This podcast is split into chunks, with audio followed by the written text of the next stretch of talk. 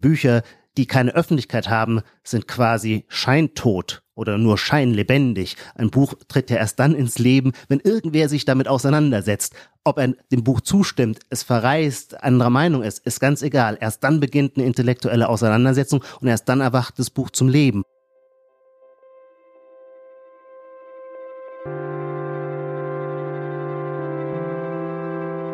Die Geschichte hinter der Geschichte der wöchentliche Podcast für Freunde der Zeit.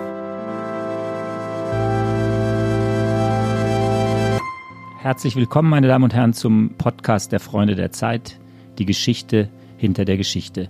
Mein Name ist Moritz Müller-Wirth. Neben mir sitzt Ijoma Mangold. Wir kennen uns schon lange, deshalb werden wir beim Du bleiben für dieses Gespräch. Ijoma Mangold ist Literaturchef der Zeit und als solcher verantwortlich für das am Donnerstag erscheinende Literaturmagazin zur Leipziger Buchmesse. Und wir wollen heute darüber reden, wie ein solches Magazin zustande kommt, insbesondere wie die Auswahl der dort zu lesenden Rezensionen der Bücher zustande kommt. Ijuma, 30 Rezensionen habe ich in etwa gezählt. Das sind ja nachhaltige Empfehlungen. Du stehst im Impressum als Verantwortliche. Hast du diese Bücher alle gelesen? Nein, ich habe nicht alle Bücher gelesen. Ich habe auch sonst überhaupt sehr viele Bücher nicht gelesen, wenn man als Maßstab nimmt, was alles an Büchern pro Jahr, pro Saison in Deutschland erscheint. Es sind Unmengen. Wir haben ja eine Überproduktion an Büchern. Das heißt, eine der wichtigsten Aufgaben für Literaturredaktionen insgesamt ist die Auswahl. Und bei einer Wochenzeitung, wo man sowieso nur Spotlights auf die wichtigsten Bücher werfen kann, ist diese Auswahl ein hartes Geschäft, bei dem einem, das gebe ich gerne zu, oft auch das Herz bricht. Weil man weiß, es ist tatsächlich anders, als man glaubt. Es gibt mehr gute Bücher, als wir abbilden können. Das heißt, es tut einem oft um viele Autoren, die man selber schätzt für ihre Bücher, leid, wenn man sie gar nicht wahrnehmen kann, weil wir den Platz dafür nicht haben. Das heißt, die Auswahl ist eigentlich das härteste, das schwierigste, aber vielleicht auch das herausforderndste Moment dabei. Genau deshalb wollen wir über diesen Auswahlprozess reden. Diese 30 haben es nun geschafft. Wie wird das in der Redaktion diskutiert? Haben Redakteure Vorschlagsrecht? Entscheidet letztlich der Literaturchef? Machen gar Verlage oder Leser Vorschläge? Wie dünnt sich dieses Überangebot, von dem du sprachst, in Richtung eines solchen Magazins aus? Es gibt ganz viele natürlich nicht formalisierte Selektionsmechanismen und Aussiebverfahren. Das fängt zum Beispiel natürlich schon mal an, das stellt sich der normale Leser nicht so vor, weil der nicht in Verlagen denkt. Aber Literaturredakteure denken sehr in Verlagen. Das heißt, wenn ein Verlag für uns den Ruf hat, wichtige Bücher zu verlegen, dann schauen wir in dessen Kataloge besonders genau hinein. Wenn wir bei anderen Verlagen vielleicht denken, ach, die produzieren eh nichts, was für uns interessant ist, also kann uns da eher mal was aus dem Blickwinkel fallen. Die Kataloge kommen lange raus, bevor die Bücher in die Buchladen kommen und da fangen Literaturredakteure an, sich mit den Programmen zu beschäftigen. Da erkennen sie dann Namen wieder. Da ist es relativ einfach, wenn man weiß, ein gut eingeführter Autorname. Beim letzten Mal haben schon alle über dieses Buch geredet Selbstverständlich will man auch das neue Buch wieder wahrnehmen. Aber viel schwieriger ist es bei Debütanten.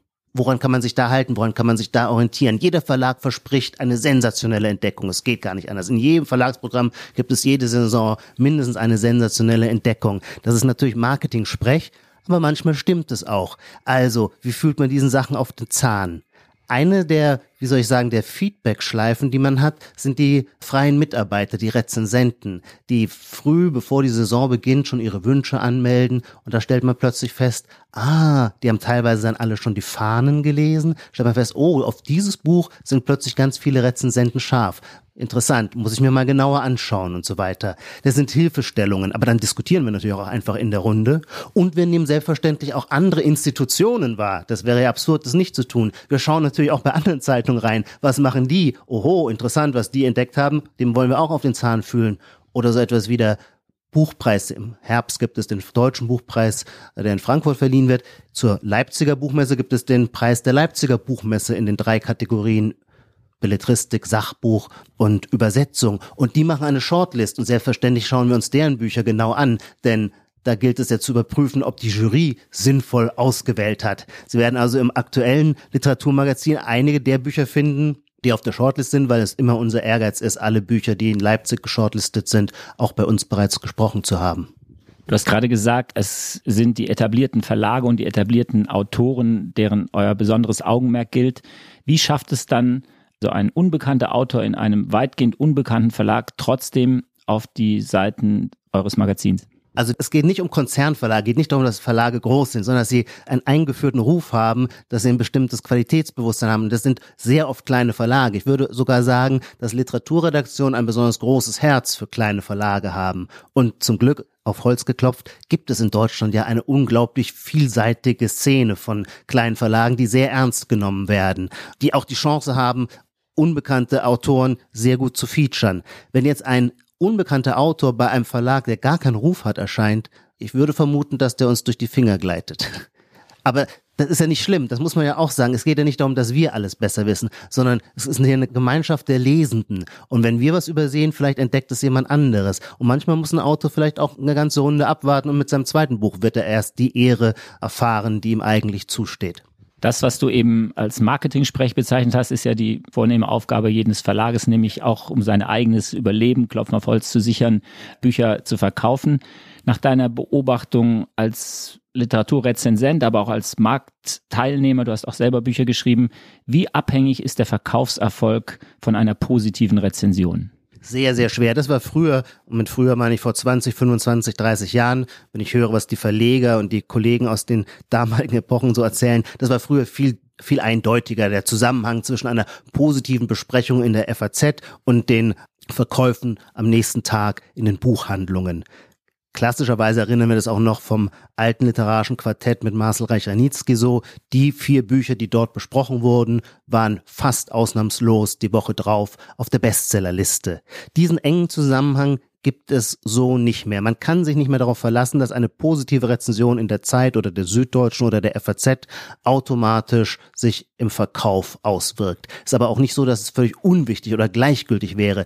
Die Verlage kämpfen sehr darum, in den Zeitungen zu erscheinen, denn Bücher, die keine Öffentlichkeit haben, sind quasi scheintot oder nur scheinlebendig. Ein Buch tritt ja erst dann ins Leben, wenn irgendwer sich damit auseinandersetzt.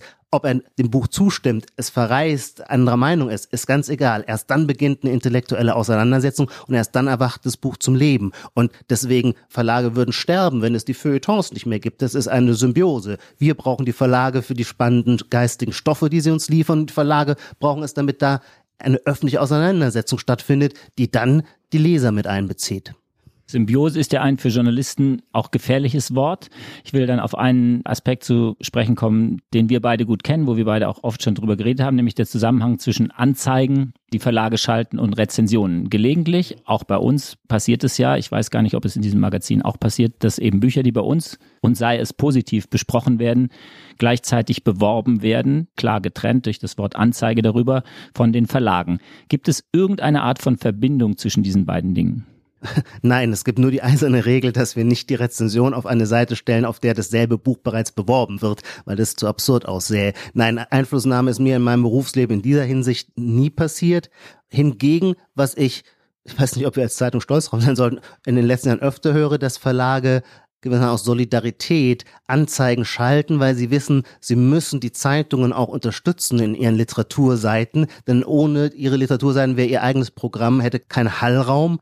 Kommen wir noch zum Schluss zu den Reaktionen. Autoren, die positiv besprochen werden, aber besonders auch Autoren, deren Bücher negativ besprochen werden. Aufmerksamkeit, hast du gesagt, ist eigentlich das absolute Kriterium, aber trotzdem auch auf die Verlage gemünzt. Gibt es direkte Reaktionen auf das, was ihr an Rezensionen veröffentlicht? Und wie stellt sich das dar? Ganz anders als bei Meinungsartikeln, das kann man sich ja vorstellen. Der Meinungsartikel führt ja automatisch zu einem Reflex entweder der der totalen Zustimmung oder mit Schaum vor Mund empört zu sein und das zurückzuweisen. Dafür ist eine Literaturrezension ein zu differenziertes Genre, als dass es diese unmittelbaren Bauchreaktionen hervorrufen äh, würde. Literaturrezensionen sind auch in ihrer Wirkung etwas längerfristiger. Ich glaube, der, der Leserbrief zum Leitartikel wird quasi schon am Donnerstag abgeschickt. Wenn die Reaktion auf Buchrezensionen bekommt man oft erst eine Woche später, weil man die Literaturseiten auch zur Seite legt und sich für den Sonntag aufbewahrt, wenn man sie dann studiert. Und dann hat man irgendwas zu der Übersetzung oder so anzumerken. Ich bin oft beeindruckt, wie viel Gelehrsamkeit und Sachverstand in den Leserbriefen zum Ausdruck kommt, die sich auf unsere Literaturrezensionen beziehen. Dann sind wir gemeinsam gespannt auf die Rezensionen und auf die Reaktionen auf die Rezensionen im Literaturmagazin zur Leipziger Buchmesse. Vielen, vielen Dank. Das war der Podcast der Freunde der Zeit, die Geschichte hinter der Geschichte. Mein Name ist Moritz Müller-Wirth. Vielen Dank fürs Zuhören. Sie können diesen Podcast im Übrigen auch abonnieren unter www.freunde.zeit.de.